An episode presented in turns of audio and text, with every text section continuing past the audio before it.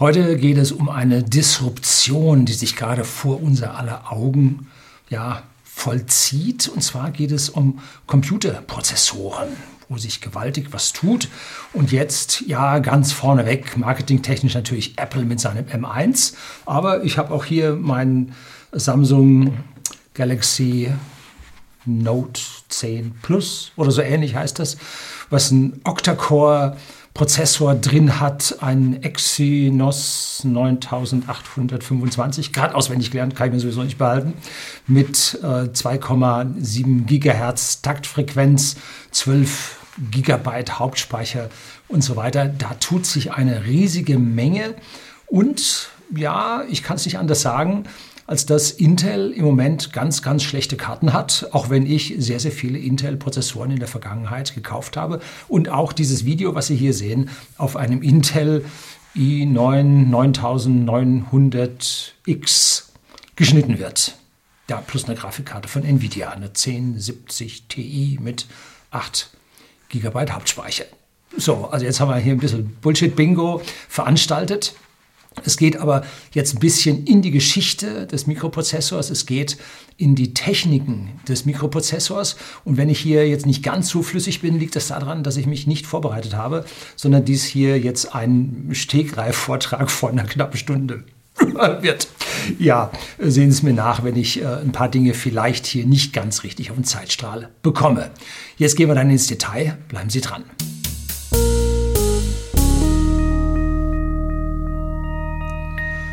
Guten Abend und herzlich willkommen im Unternehmerblog, kurz Unterblog genannt. Begleiten Sie mich auf meinem Lebensweg und lernen Sie die Geheimnisse der Gesellschaft und Wirtschaft kennen, die von Politik und Medien gerne verschwiegen werden. Und heute ja, habe ich meine Teetasse mitgebracht und zwar von einer walisischen, einer Welsh Whisky Brennerei Penderyn. Die haben so Goldsplitter da drin. Ja, diesen Whisky vertreiben wir auch bei whisky.de, dem Versender hochwertigen Whiskys an privaten Endkunden in Deutschland und in Österreich.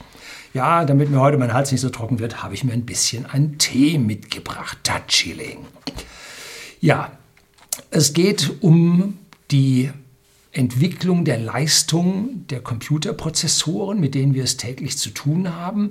Und Sie alle werden bemerkt haben, dass Ihr Computer zu Hause, es sei denn, Sie wären jetzt äh, High-End-Gamer, immer seltener in Verwendung kommt. Das meiste machen Sie hier mit Ihrem Smartphone äh, aus, vollkommen ausreichend in der Leistung.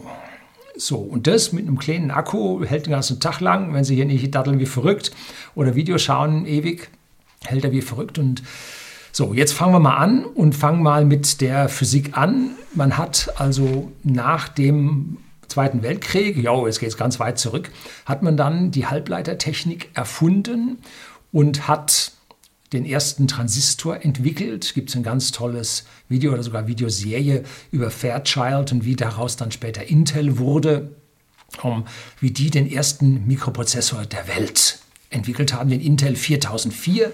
Warum steht da nur eine 4 drin? Weil das ein 4-Bit-Rechner war. Hm, was ist jetzt das? Warum ist 4 Bit? Das klingt wenig. Heute reden wir alle von 64 Bit. Ja, das ist mehr. Um, diese 4 Bit bedeuten, dieser Rechner hat Register intern, mit denen er rechnen kann. Stellen Sie sich einen Taschenrechner vor, Sie tippen ein, 12 plus 14 macht, ist gleich, dann kommt daraus 28, dann haben Sie die 12 in den Register reingeschrieben, dann haben Sie das Plus gedrückt, das heißt im Rechner drin, im Taschenrechner drin, jetzt verwende ein anderes Register, da schreibst du jetzt die 14 rein äh, und dann auf ist gleich, dann wird addiert und in das Anzeigeregister das Ergebnis geschrieben. So funktionieren die Taschenrechner. Und ich selber habe das erste Mal mit diesen Registern oder überhaupt mit dem Programmieren von Rechnern, ich glaube im Alter von 16 an der PDP 10 oder der PDP 11, damals während meiner sekundären Schulbildung, Gymnasium, äh, zu tun gehabt. Und da durfte ich mich an einen Typewriter setzen. Das war so eine elektrische Schreibmaschine. Und da schaltete mir dann irgendeiner einen Programmiermodus ein und da schreibt, schrieb man dann hin 10, das war die Zeilennummer, äh, A gleich 12, dann Enter, dann lief der Wagen zurück, dann schrieb man 20, B gleich 14 und dann Enter, dann schrieb man 30, weil nächste Zeilennummer, äh, C gleich A plus B und dann konnte der intern dann rechnen. Ähm, nämlich den Inhalt von A, den man zugewiesen hatte, 12 und den Inhalt von B, den man zugewiesen hatte, 14 und dann schaut man zum Schluss Print C und dann kam da im Prinzip die 26 raus. Und das war das erste Programm. Man hat also nicht die Zahlen direkt wie im Taschenrechner zusammengezählt, sondern man hat sie Speicherbereichen oder einem Speicher zugeordnet und mit dem hat man dann rechnen können. Allerdings, dieser erste Prozessor, Intel 4004, konnte jetzt nicht äh, hier beliebig viel machen, sondern der konnte nur bis 4 Bit rechnen. Also auf der ersten Bitstelle 0 und 1, das heißt, man konnte zwei äh, Zahlen unterscheiden, nämlich die 0 und die 1. Jetzt bei dem zweiten Bit konnte man schon 4, weil man konnte ja einen Übertrag bilden, konnte man schon 4 unterscheiden. Im dritten Bit waren es dann schon 8 und mit dem vierten Bit waren es 16. Das heißt, man konnte da bis 16 zählen. Ne?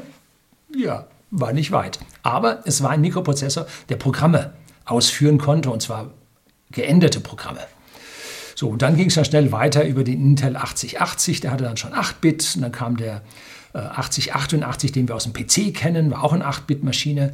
Und da machte Intel dann einen riesengroßen Fehler, um den Adressbereich, den Speicherbereich zu vergrößern ging man auf einen segmentierten Speicher. Das hieß, man hatte einen begrenzten Speicher und dann sagte man, okay, da macht man jetzt ein weiteres Segment oder hat ein extra Segmentregister und sagt, das ist jetzt das nächste. Das hieß, man hat nicht einen linearen Speicher, den man beliebig durchadressieren kann, sondern musste immer mit diesen Segmenten. Ist jetzt das in dem einen Segment, ist das im anderen Segment?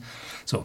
Das hat am Anfang bei den Programmierern viel Ärger gemacht. Dann haben die das dann irgendwann in Software verlagert. Äh, da muss man sich nicht mehr drum kümmern, aber im Hintergrund waren immer diese Segmente dabei, die einem dann später wirklich wehtaten. Aber Intel hat eine große Erfolgsstory hingelegt. Dann kam der 80186, war eine 16-Bit-Maschine, die nicht sehr viel Erfolg hatte. Und der 80286 war eine 16-Bit-Maschine, die dann mit dem Intel äh, mit dem IBM AT, Advanced Technology PC, mit dem 286er dann Erfolge feierte. Und dann ging das weiter und so weiter. Dann irgendwann war Intel am Ende. Sie kamen einfach nicht weiter und wurden dann von ihrer israelischen Niederlassung gerettet. Die haben da neue Architekturen gebracht und dann kamen die da wieder weiter. Und an dieser Stelle muss man jetzt einen der Vorstände und Gründer von Intel heranziehen, den Herrn Moore. Der hat nämlich das Moore'sche Gesetz entdeckt.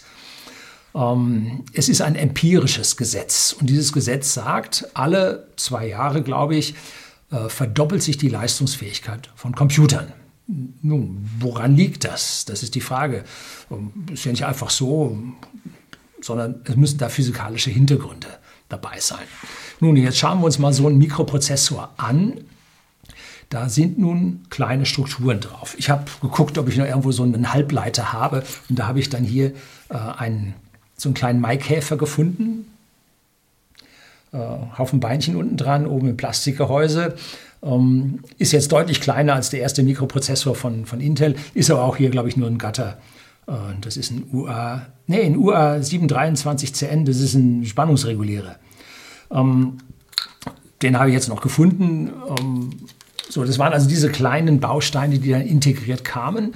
Und je höher diese Integration auf diesen Bausteinen wird, umso höher ist die Leistungsfähigkeit. Da hatte man vorher so einen kleinen Transistor mit einem Durchmesser von, ich sag mal, 3, 5, 8 Millimetern.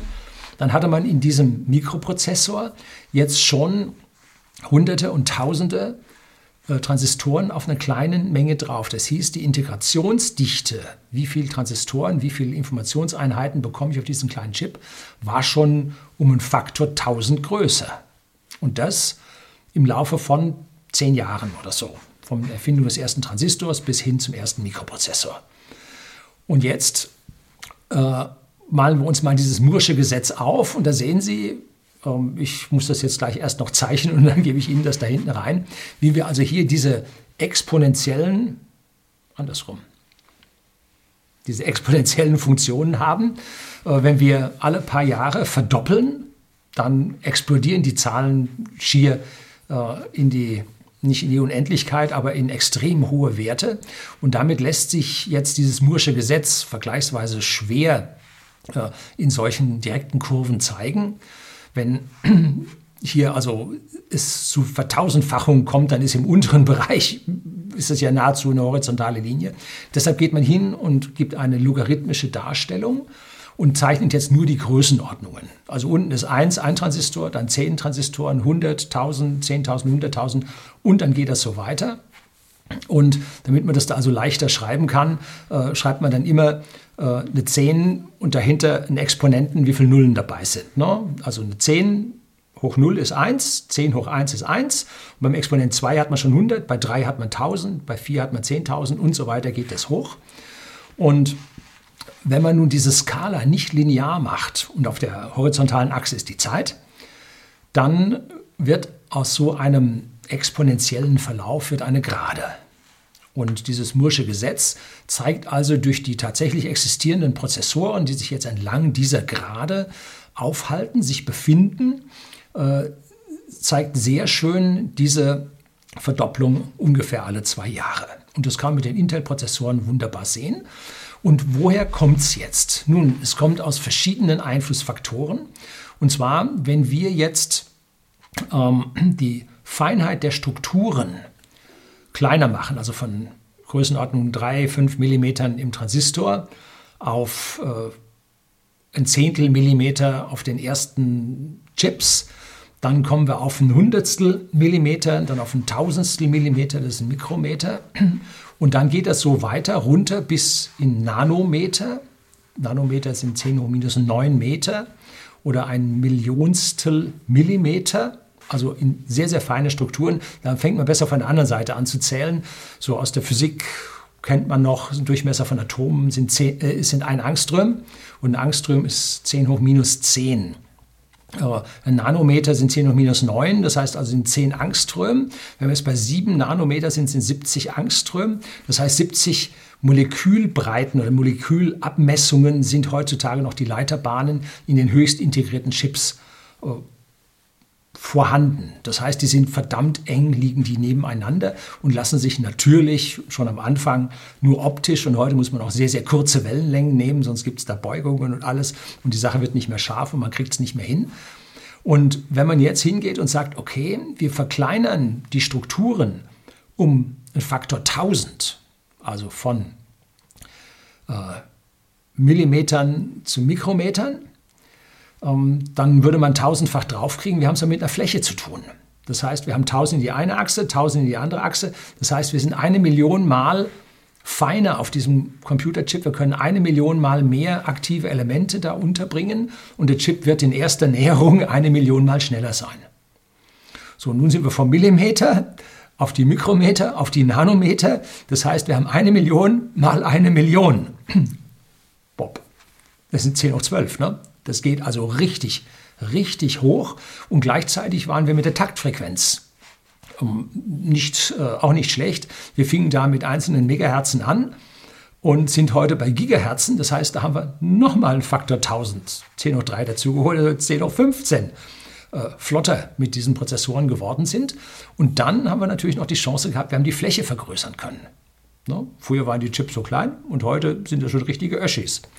Das heißt, da haben wir dann nochmal einen, Faktor in der Größe reinbekommen. Und all das hat dazu geführt, dass also heute mein Smartphone eine höhere Leistung hat als der Cray Supercomputer, mit dem ich früher in der Automobilindustrie die Crash-Berechnungen äh, oder sagen wir Festigkeitsberechnungen, dynamische Berechnungen und am Ende dann Zuarbeit zu den Crash-Berechnungen äh, bei, beim ehemaligen Arbeitgeber Opel gemacht habe. Später dann selbstständig auf Workstations. Und da hatten wir, wenn wir jetzt an der Stelle weitergehen, bei den Workstations, ähm, natürlich anfangs keine PCs, sondern da gab es spezialisierte Workstations. Wir fingen mit Sun an, die hatten Motorola-Prozessoren und die hatten jetzt nicht diesen segmentierten Speicher, sondern die hatten einen linear, einen linearen Speicher und konnten wir beliebig expandieren mit dem Speicher. Und da gab es also nicht irgendwelche Software-Limitationen, wie es früher Windows hatte und alles, Entschuldigung, krattelig war sondern mit den Workstations konnte man einfach 4, 4 Megabyte dazustecken und die Mühle war gleich deutlich schneller. Damals gab es auch unterschiedliche Prozessorenhersteller. Das war also nicht alles so kondensiert, wie wir das heute vorfinden, auf im Prinzip Intel und AMD, sondern da gab es damals noch PA RISC und dann die IBM mit ihren RISC-Maschinen, PowerPC. Ähm, die Sun hatten dann ihre eigenen äh, Chips äh, da gab es hübsch Konkurrenz und die Hauptkonkurrenz fand zwischen den RISC-Chips und den CISC-Chips. Was ist jetzt das? Nun, wenn ein Prozessor jetzt etwas rechnet, zum Beispiel a plus b, und Sie haben jetzt hier ganze Zahlen, dann kann der diese Register ganz locker miteinander addieren und das kann er heute, können Sie es in einem Takt, früher brauchte man dafür auch schon ein paar Takte, äh, um das zu rechnen. Die Volladdierer, die gingen also noch nicht so richtig. Und da brauchte man also ein paar Takte.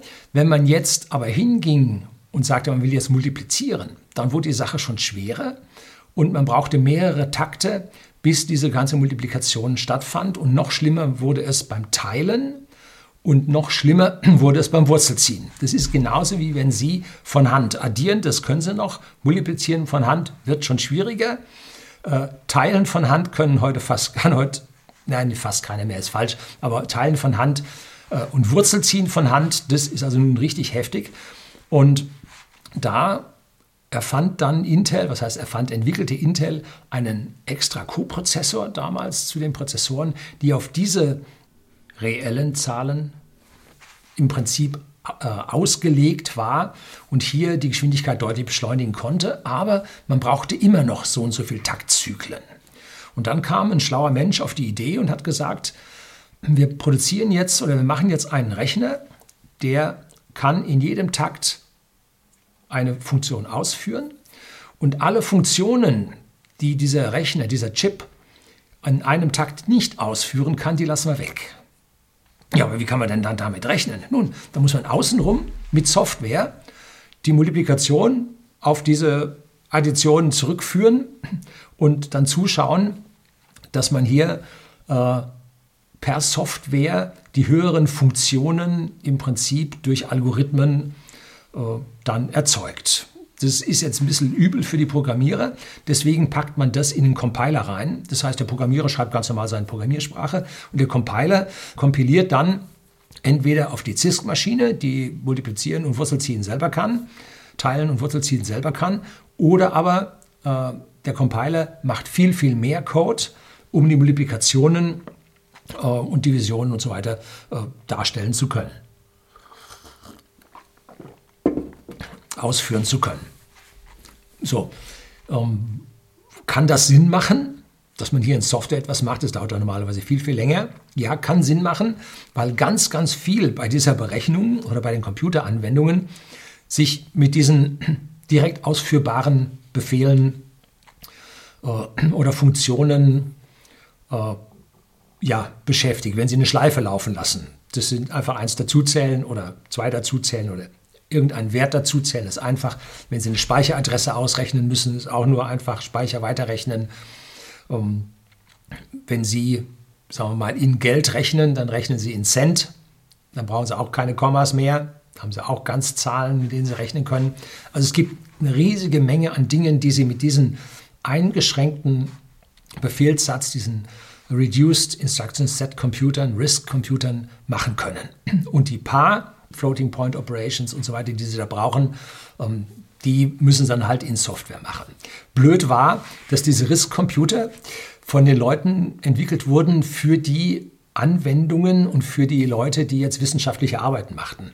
Und wir rechneten sehr, sehr viel mit diesen äh, reellen Zahlen, Haufen Komma, Spannungen, Dehnungen, Zeug, Frequenzen und damit waren die RISC-Prozessoren doch nicht so super dafür geeignet und haben sich am Ende nicht durchgesetzt. Weil der CISC-Computer mit dem Complex Instruction Set, die waren halt in der Lage, durch diese Haufen integrierten Koprozessoren, die dann die einzelnen speziellen Funktionen übernahmen, die auf einmal auch in einem Takt auszuführen. So, also da ging das RISC so ein Stück weit daneben und im Prinzip hat sich dann äh, Windows oder die Intel-Maschinen durchgesetzt und damit kam dann die Wintel-Allianz, Windows und Intel, die Wintel-Allianz, die dann im Prinzip den gesamten Markt aufgeräumt hat. Ein kleiner äh, Treppenwitz der Geschichte. Intel wollte unbedingt in die militärische Lieferung rein. Und um militärisch liefern zu können, braucht man Sicherheit und musste nun einen Konkurrenten äh, das Feld geben, damit das Militär sagt, ja, wenn Intel irgendwas passiert, dann haben wir noch einen weiteren Lieferanten. So gaben sie Dinge frei, die dann AMD äh, übernehmen konnte ähm, und damit Konkurrenz. Damals gab es ja noch Citrix, ich hatte mal einen 200 MHz Citrix Prozessor, mit dem ich die Anfänge von whisky.de, dem Versender hochwertigen Whiskys an privaten Endkunden in Deutschland und Österreich, die anfänglichen Webseiten und Bildbearbeitung habe ich mit dem gemacht. Ähm, so, da gab dann, kam dann Konkurrenz auf. Das hätte Intel nicht machen müssen. Also ich weiß nicht, wie viel sie am Militär da verdient haben, ob sie das am Ende wirklich gerechnet hat, dass sie jetzt da eine Konkurrenz haben, die sogar jetzt bei diesen CIS-Rechnern mit den neuesten Vorstellungen der Epic äh, äh Zen 3 Architekturen, die Xeons abgezogen hat bis zum geht nicht mehr mit doppelten Leistungsfähigkeiten. Unglaublich. Und warum? Nun, weil Intel auf dem 10 Nanometer Prozess hängen geblieben ist und Intel auf dem 7 Nanometer Prozess. Das heißt, die Abstände sind bei AMD 7 Nanometer von Leiterbahn zu Leiterbahn auf diesem Chip und bei Intel sind es noch 10. Da denkt man sich nur, ja, die 3 Nanometer, so viel wird das nicht sein. Ne? Passen Sie auf, 0,7 mal 0,7, wir haben es immerhin mit der Fläche zu tun, macht 0,49. Das heißt, da ist ein Faktor 2 an der Informationsgehalt oder an der Packungsdichte der Transistoren auf diesem Chip, wenn sie von 10 auf 7 Nanometer gehen. Man denkt jetzt schon an 5 und man denkt an 3 Nanometer und sie sind in der Roadmap, dass sie das auch schaffen werden. Das heißt, da kommt jetzt viel, viel mehr auf den Chip drauf. Und Intel hängt am 10er fest. Er hat gerade erst es auf den 10er geschafft vom 14er und ist also an der Stelle deutlich abgehängt. Und es sieht nicht so aus, als ob sie da massiv wieder aufholen könnten, dass an der Stelle bei Intel relativ Schluss ist. Also wir werden bei whisky.de jetzt demnächst unseren Server mal wieder wechseln müssen. Der alte hat schon wieder fünf oder sieben Jahre auf dem Buckel.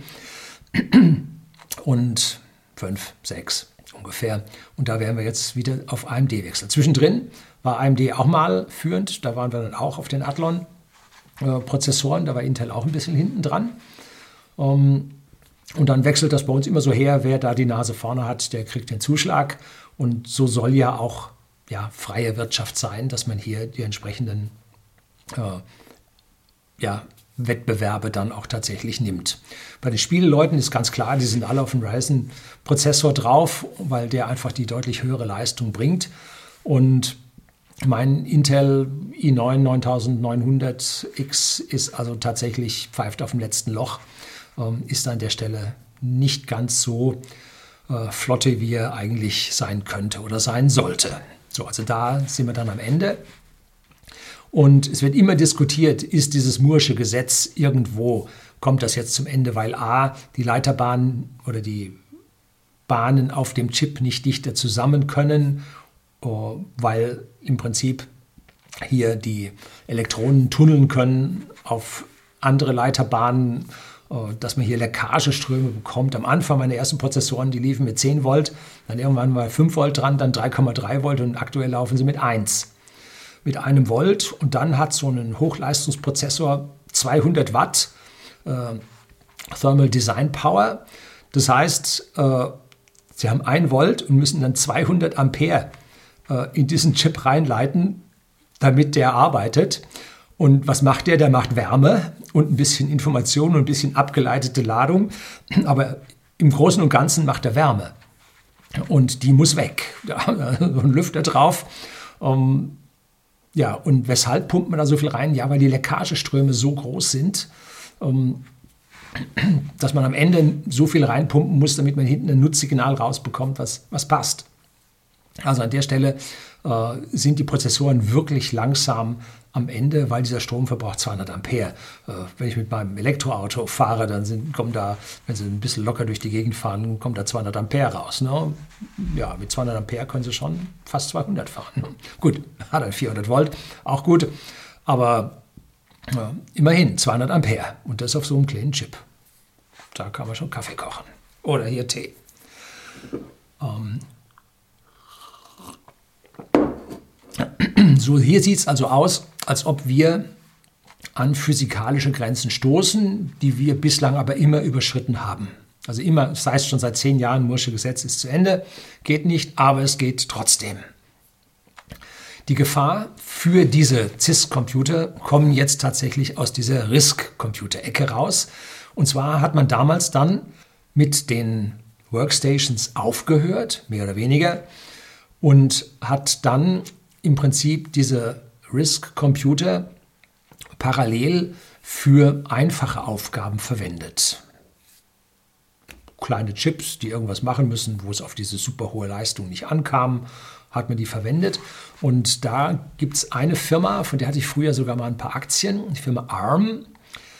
Und ich glaube, die haben es von der Börse weggenommen. Ne? Ich bin mir nicht mehr ganz sicher. Ich habe dann irgendwann äh, ARM verkauft gehabt.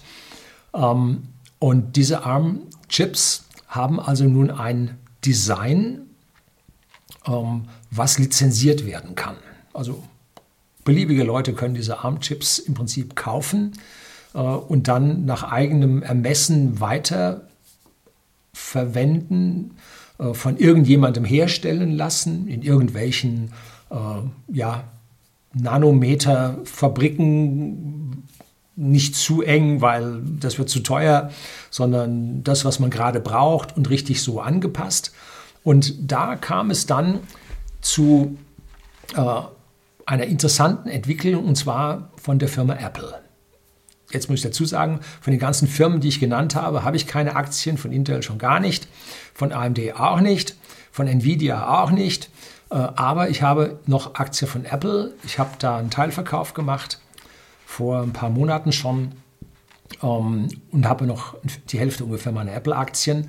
Ähm, ist also jetzt keine Empfehlung in Richtung Apple, ist nur etwas, was man sieht und sich auch nicht nur auf Apple bezieht. Also Apple hat früher mit äh, IBM zusammen den Power-PC-Chip gehabt und damit seine Geräte betrieben. Dann irgendwann war das zu Ende und sie haben auf Intel umgeschwenkt. Ein Riesending für die ganze Branche und wurde dann von IBM, glaube ich, PowerPC dann auch eingestellt oder so.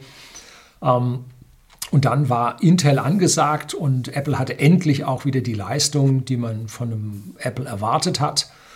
Und jetzt kam dann die Anfrage, als das iPhone kam, 2007 jetzt, naja, ähm, ob denn Intel hier einen Chip fürs iPhone liefern könnte. Und Intel sagte dann, nee, also da sehen sie keinen Markt zu oder Markt für. Und das war genauso ein Fehler wie damals der Chef von IBM, der in den 50er Jahren sagte, als einziger großer Computerhersteller, er sieht einen Bedarf für Großcomputer von fünf Stück auf der Welt. IBM. Da kann man sehen, was man da für ja, Karussellbremser oben auf dem Job sitzen hat. Ne? Äh, so, der hat sich also gnadenlos vertan und auch der Intel-Chef damals hat sich gnadenlos vertan und hat dieses Feld für das Smartphone jemand anderen überlassen. Da war Intel nicht alleine, Nokia hat das auch nicht gesehen. Äh, so. Und da kam dann Apple im Prinzip auf die ARM-Prozessoren und da muss man gar nicht so weit gucken. Die nachkommenden Smartphone-Hersteller hatten auch diese ARM-Prozessoren drin. Und mittlerweile haben sie, ich weiß nicht wie viel, 20, 30, 40 Milliarden ARM-Prozessoren äh, weltweit verkauft und noch zum Teil im Einsatz oder zum großen Teil im Einsatz, weil in jedem Teil, wo ein bisschen Intelligenz drin ist, ist ein kleiner ARM-Chip drin. Ne? Ähm, und das Wichtige an diesem ARM-Chip war jetzt, dass er wenig Strom verbraucht, weil in diesen Smartphones sind halt äh, äh, relativ begrenzte Energien drin mit den kleinen Akkus. Also diese Prozessoren dürfen nicht so viel verbrauchen. Und wenn man sich jetzt das Mursche Gesetz anschaut, unsere Kurve, unsere lineare Gerade, die auf der logarithmischen Skala abgezeichnet ist, dann begannen diese ARM-Chips massiv unterhalb von diesen Intel-Prozessoren, die konnten halt deutlich weniger.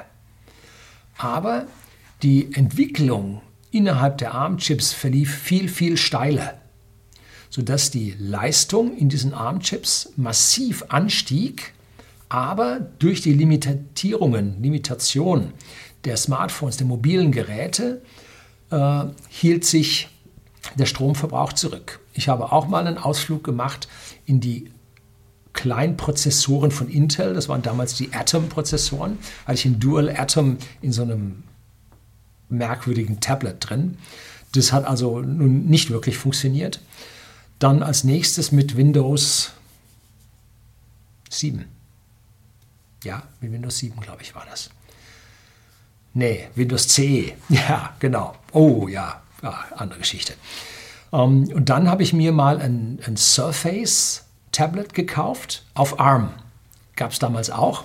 Hat äh, Windows allerdings Microsoft mit Windows dann wieder eingestellt. Da war die Wintel-Allianz dann doch zu stark. Haben sie nicht gemacht. Hat sich nicht durchgesetzt. Und jetzt wurden die ARM-Chips immer stärker und hielten im äh, Stromverbrauch sich dann massiv zurück. Und die Kurve, die sich jetzt in diesem Diagramm ergibt, oder die Gerade, die diese, dieses exponentielle Wachstum der ARM-Chips verdeutlicht, verlief nun steiler als für die CISC-Computer. Also die RISC-Computer mit bestem Vertreter ARM stieg also oder steigt, nee, stieg viel, viel steiler an als nun die relativ flache Kurve von den äh, CISC-Computern, Intel vor allem. Ne? So, und jetzt konnte man so langsam sehen, dass mit den Smartphones man immer mehr machen konnte, dass es immer besser lief. Und es war kein Wunder, dass wir jetzt mittlerweile jetzt nicht nur auf Seiten von Apple ähm, mit diesen ARM-Chips weiterkamen, sondern auch mit allen anderen und dass auch jetzt andere Hersteller, äh, jetzt Samsung mit seiner CPU natürlich auch dort hoch und stark geworden ist. Und wenn man sich heute anschaut, es gibt für äh, das Smartphone von Samsung äh, gibt es Docking Stations, wie heißen die? Gex, Dex, irgendwie so. Da haben sie eine Docking Station, stecken sie das Ding rein, dann schaltet der Bildschirm aus. Hinten haben sie einen Anschluss fürs Ethernet, also Internet. Dann haben sie zwei USB für Tastatur und Maus. Und auf der anderen Seite ein HDMI für den Bildschirm und noch einen, ich glaube, Stromversorgung. Und dann, ich weiß nicht, ob da noch was anderes dabei ist. Wenn Sie weiter telefonieren wollen, brauchen Sie ein Headset, Bluetooth-Headset. Ich weiß nicht, ob man dann da einen USB-Hub anschließen kann, dass man dann ein, ein, ein USB-Headset dann dazu machen könnte, weiß ich nicht. Auf jeden Fall können Sie über ein HDMI können Sie einen externen Bildschirm anschließen, eine Tastatur. Und was sich dann dort eröffnet an einem Rechner, das steht einem normalen PC mit jetzt einem i5 oder so in nichts nach. Sie haben Chrome drauf, äh, Sie kriegen Word, Excel, also die ganze Microsoft Suite kriegen Sie dort auch, müssen es allerdings zahlen, abonnieren. Wenn die Auflösung äh, ein gewisses Maß überschreitet oder die Bildschirmdiagonale ein gewisses Maß überschreitet, ähm, dann müssen Sie dafür zahlen, aber Sie kriegen die ganzen Google äh, Spreadsheet und Word Processing kriegen Sie. Ich weiß nicht, ob man äh, LibreOffice oder OpenOffice kriegt, wahrscheinlich auch, bin mir nicht ganz sicher. Jedenfalls alles da, was Sie für die normale Arbeit brauchen. Und dafür brauchen Sie jetzt keinen PC mehr. Der ARM-Chip in diesen, oder die RISC-Chips in diesen äh, Smartphones reichen dafür locker, locker aus. Und jetzt kommt es dazu, wie diese Kurve jetzt schon zeigt, die Kurve nähert sich oben den höchsten Höhen. Das heißt, wir kommen jetzt mit diesen RISC-ARM-Chips, die jetzt 5 Watt verbrauchen oder umsetzen in Wärme, äh, kommen wir in die Leistungsfähigkeit der 150, 180 Watt Prozessoren von Intel und von AMD. Die Kurven werden sich jetzt schneiden. Hochinteressant. Wie kann denn so ein Smartphone mit so wenig Watt äh, hier äh, diese Leistung bringen? Das ist doch unlogisch. Nee, unlogisch ist das nicht. Ähm, schauen Sie sich mal an, was ist der stärkste Computer, den Sie kennen? Denken Sie mal nach. Ja, jetzt, Achtung, kommt schon, das Gehirn. Ja, Sie haben sich gerade Ihren Computer verwendet und dieser Computer, der hat jetzt eine Taktfrequenz, ähm, die läuft ungefähr mit 5 Hertz. Ein Herz hat zwar von dem Herrn Herz die Einheit, äh, aber ungefähr unser Herz schlägt ungefähr mit einem Herz. Also einmal pro Sekunde, Puls von 60. Nein, die meisten haben jetzt 70 bis 80 Ruhepuls. Das liegt daran, dass die Sekunde damals erfunden wurde, als die Menschen noch viel mehr körperlich gearbeitet haben und das Herz einen viel niedrigeren Ruhepuls hatte. Heute die vielen schwachen, Entschuldigung. Ähm, äh, Couch Potatoes, äh, die haben Ruhepuls von 70, 80, äh, also schneller als eine Sekunde. Also ungefähr eine Sekunde, da kommt es auch her, dass wir unsere Sekunde äh, auf unserem Plaudere äh, als Zeitmesser haben, der kommt vom Herzschlag. Ähm, unser Gehirn läuft ungefähr mit 200 Millisekunden Taktfrequenz. Das kann man so sehen, wenn man die Augen mal zuschlägt und aufmacht und dann guckt, was man erkannt hat.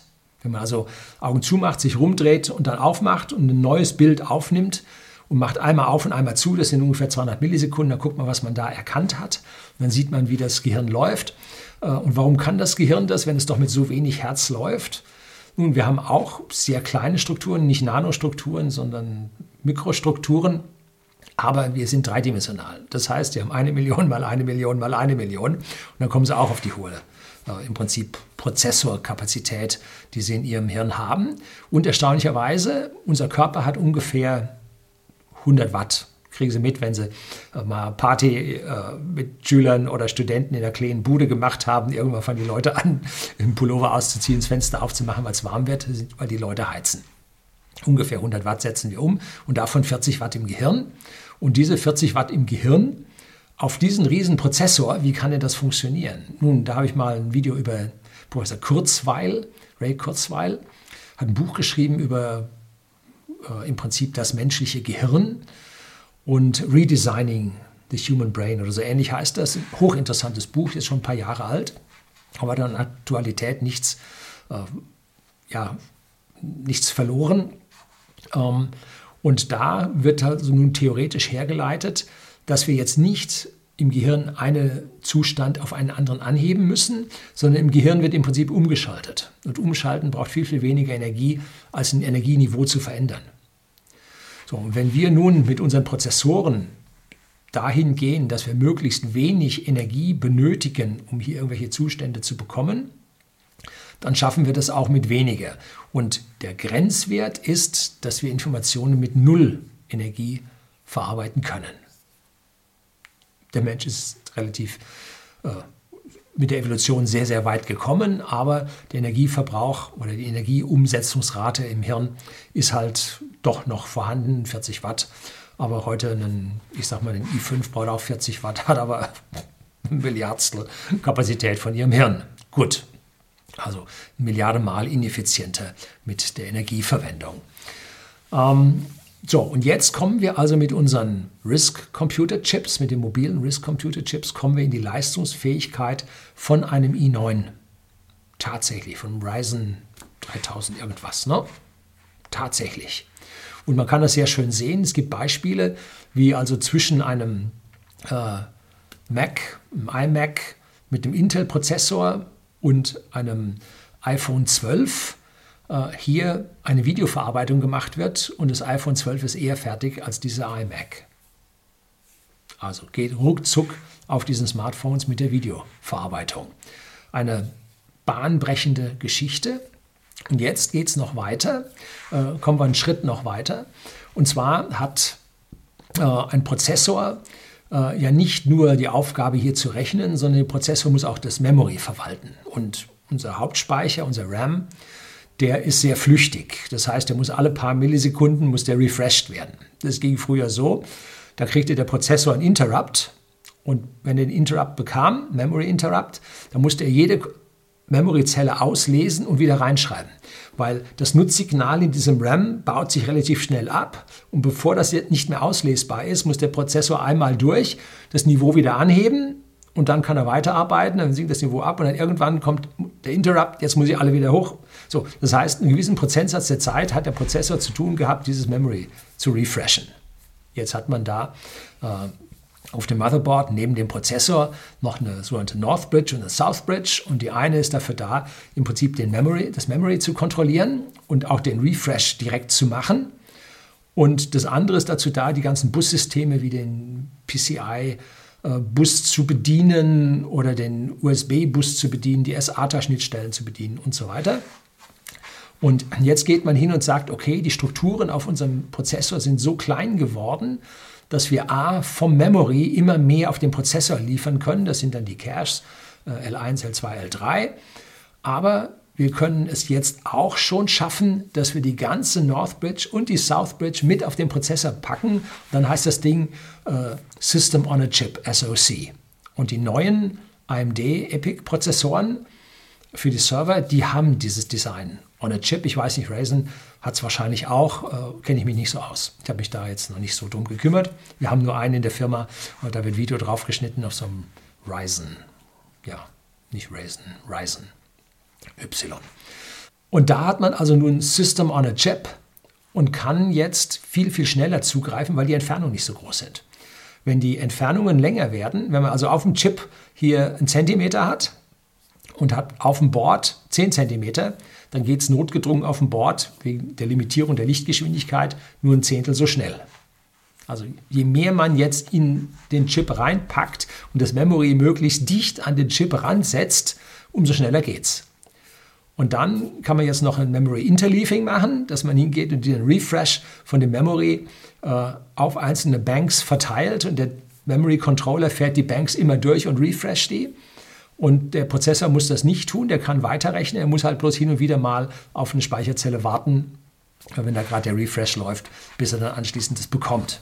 Also höchstgradig ausdifferenziert und auch diese langsamen USB- und SATA-Controller, die da bislang zum Einsatz kamen, werden jetzt durch die äh, Non-Volatile Memory äh, Extension NVMe äh, Speicherriegel ersetzt und diese NVMe-Schnittstelle ist halt direkt auf dem System und Chip mit drauf, braucht man keine extra Bridge mehr. So, damit wird die Sache jetzt wieder schneller, weil alles mehr integriert wird. Man muss nicht auf die langsame, weit entfernte Peripherie warten, geht also auch wieder zügiger. Und dieses System on a Chip, was wir hier also bei diesen AMD-Serverprozessoren sehen und die anderen vielleicht auch schon haben, wie gesagt, kenne ich mich nicht so aus, äh, nicht nachgeforscht, das kriegen wir jetzt auf den RISC-Chips bei dem ARM auch. Und das ist nun dieser M1-Prozessor von Apple, der das alles auf seinem Die enthält. Und wenn dieser Prozessor jetzt so schnell ist vom Mobile und man hier das äh, Samsung äh, Galaxy als eigenständigen Computer schon verwenden kann. Ja, warum packt man dann nicht diesen M1-Prozessor in einen vollen Rechner rein? Und genau das macht Apple. Jetzt gibt es also diese iMac Air, ah, ich weiß nicht, wie die Dinge heißen. Ähm, also praktisch die neuen Laptops von Apple gibt es jetzt mit dem M1-Prozessor vom äh, Smartphone. Und die können jetzt genauso schnell ihre Videos bearbeiten, wie das gezeigt wurde auf dem äh, iPhone 12, schaffen die jetzt auch auf dem Laptop, wo man jetzt keinen Intel-Prozessor mehr drin hat, sondern Apple mit seinem ARM einen eigenen Prozessor drin hat. Und damit hat jetzt Apple einen Großteil der Verbindung mit Intel gekappt und braucht diese Profes äh, Professoren dort, diese Prozessoren von dort nicht mehr. Also ein gigantischer Schritt der da passiert ist, der ja in der Zukunft von mehr und mehr Firmen auch gemacht wird. Ich kann hier mit dem, hat eine perfekte Kamera hinten drin. Ich kann hier äh, im Prinzip mein Röde Funkmikrofon anschließen. Dann klemme ich das hier auf den Halter, äh, nehme mich auf äh, mit Ton dann setze ich das in die Halterung, habe meinen Bildschirm, Tastatur, dann schneide ich das Video und lade das hoch mit allem drum und dran. Äh, ich brauche diese großen Rechner nicht mehr. Bei whisky.de, im Versender hochwertige Whiskys an privaten Endkunden in Deutschland und Österreich. Sie wissen schon, mein Sohn schneidet hin und wieder, wenn er außer Haus ist. Letzten Montag äh, schneidet er dann seine Videos auf dem Smartphone hatte ich aus Schottland, da am Loch Lomond saß er, hatte mit dem Smartphone geschnitten, hochgeladen, hat eigentlich keiner bemerkt, äh, dass das jetzt mit einer ganz neuen Generation von Equipment gemacht wurde. Also die Technik läuft jetzt disruptiv weiter, dass diese alten stromfressenden Großprozessoren jetzt ihr Ende sehen. Und zwar sehen die ihr Ende ähm, sowohl in den PCs selber drin, als auch dann in den Servern. Jetzt ist AMD mit seinen Zen 3 Architektur mit schnellsten Prozessoren tatsächlich in die Server vorgerückt. Aber auf der anderen Seite gibt es bei Hewlett Packard Enterprise gibt's für ihre ja, die ProLiant Server, glaube ich, gibt es Einsteckkarten. Da haben sie auf einer Karte 32, 128 äh, RISC-Chips drauf, äh, die hier mit geringem Stromverbrauch eine gigantische Leistung bringen. Und auch wir haben ein, äh, ein NAS als Backup-System im Einsatz. Da ist ein ARM-Chip drin, ein Annapurna. Ähm, die Firma wurde dann irgendwann von Amazon gekauft, die das auch für ihre Web-Services wohl benötigen. Ist allerdings nur ein 32-Bit-Prozessor, kein 64-Bit-Prozessor. Braucht sehr, sehr wenig Strom und hat zum Bedienen von so einem NAS Power genug. Ne? So, also da, und die gehen also ganz billig mit Mini-Dice Dollar-Bereiche. Ne? Nicht 100 Dollar oder 1000 Dollar, im einzelnen Dollar-Bereich gehen die Chips. Und damit kann man mittlerweile also auch hochwertige Server mit diesen ARM-Chips ausrüsten, die dann im Energieverbrauch viel, viel niedriger sind. Und in diesen Großrechenzentren ist natürlich die Wärmeabfuhr, die Energieversorgung eine der ganz, ganz großen Themen, wie diese äh, Rechenzentren da mit der großen Wärmeentwicklung zurechtkommen, weil man ja die Prozessoren dort möglichst gut auslastet, indem man viele Leute gleichzeitig auf diese Prozessoren draufbringt. Die brummen am Anschlag permanent und liefern da äh, über 100 Watt permanente Verlustleistung in die gesamten Systeme rein, die nachher auch wieder als Wärme abgeführt werden muss. Ja. Also hier kommt es jetzt gerade zur Disruption, dass diese RISC-Computer mit der ARM-Architektur gerade die beiden großen Platzhirsche Intel und AMD gerade schlagen wird oder schlägt und das jetzt bis auf Randbereiche, um, wo wir jetzt zwingend Grafikchips für die super Animationen bei Spielen, bei technischen Dingen um, nicht verzichten können, um, wo wir im Rechenzentren noch auf diese extrem starken Chips setzen und nicht auf die Tausenden, Millionen von kleinen Chips setzen. Aber der Punkt ist gekommen und die Disruption findet statt dadurch, dass wir jetzt nur noch ja, weniger als ein Zehntel, eher ein Zwanzigstel bis zum Fünfzigstel äh, der Leistung für die identische Rechenleistung benötigen. Das ist die eigentliche Innovation. Der Leistungsbedarf sinkt rapide, ganz massiv um mehr als eine Größenordnung. Das bedeutet Disruption. Und damit werden wir diese super mini leistungsfähigen CPUs in Zukunft in mehr und mehr Geräten sehen. Und ich bin mir fast sicher, dass wir in nicht allzu ferner Zukunft auch ein Windows auf ARM-Chips sehen werden. Wieder mal. Was früher schon mal da war, dann wieder aufgegeben wurde und jetzt dann vermutlich wieder kommen muss. Weil sonst hat man im Prinzip Konkurrenz über das Apple iOS, die mit den niedrigen Energien zurande kommen. Dann hat man über äh, Samsung mit Android diese Chance. Ähm, damals hat man schon mal probiert, äh, die Chromebooks einzuführen mit der Cloud. War ein bisschen zu früh, hat nicht funktioniert. Aber Samsung mit Android und dann den Google-Applikationen könnte jetzt dann funktionieren, äh, sodass die Anwendungen für diese alten CISC-CPUs weniger und weniger werden.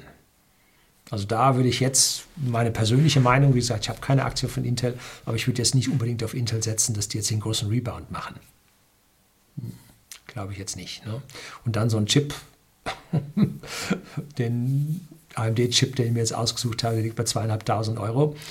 Äh, wenn man dafür fünf ARM-Chips kauft für 500 Euro, könnte durchaus besser ausgehen. Aber so weit ist die Software an dieser Stelle dann leider noch nicht. Und wir haben leider im gesamten Business-Umfeld, nicht nur wir, sondern die gesamte äh, Business-Anwendungen der Welt läuft halt auf Windows und Intel. Windows Server, Windows Workstation und Intel-Prozessoren bzw. AMD-Prozessoren, x86-Architektur. Da wird es also ein Weichen dauern, bis sich da was tut, aber ich bin mir ziemlich sicher, dass die nachgeben müssen, sonst wächst ihnen woanders äh, im Prinzip der Wildwuchs dann über den Kopf. So, das soll jetzt ein bisschen Geschichte, Ausblick, äh, physikalische First Principles gewesen sein, warum wir gerade vor einer mächtigen Disruption stehen und Apple das nun im Prinzip als erster wirklich angeht und durchsetzt. Sehr, sehr weitsichtig. Muss ich Apple auch mal hier ein großes Lob aussprechen. Das soll es gewesen sein. Herzlichen Dank fürs Zuschauen.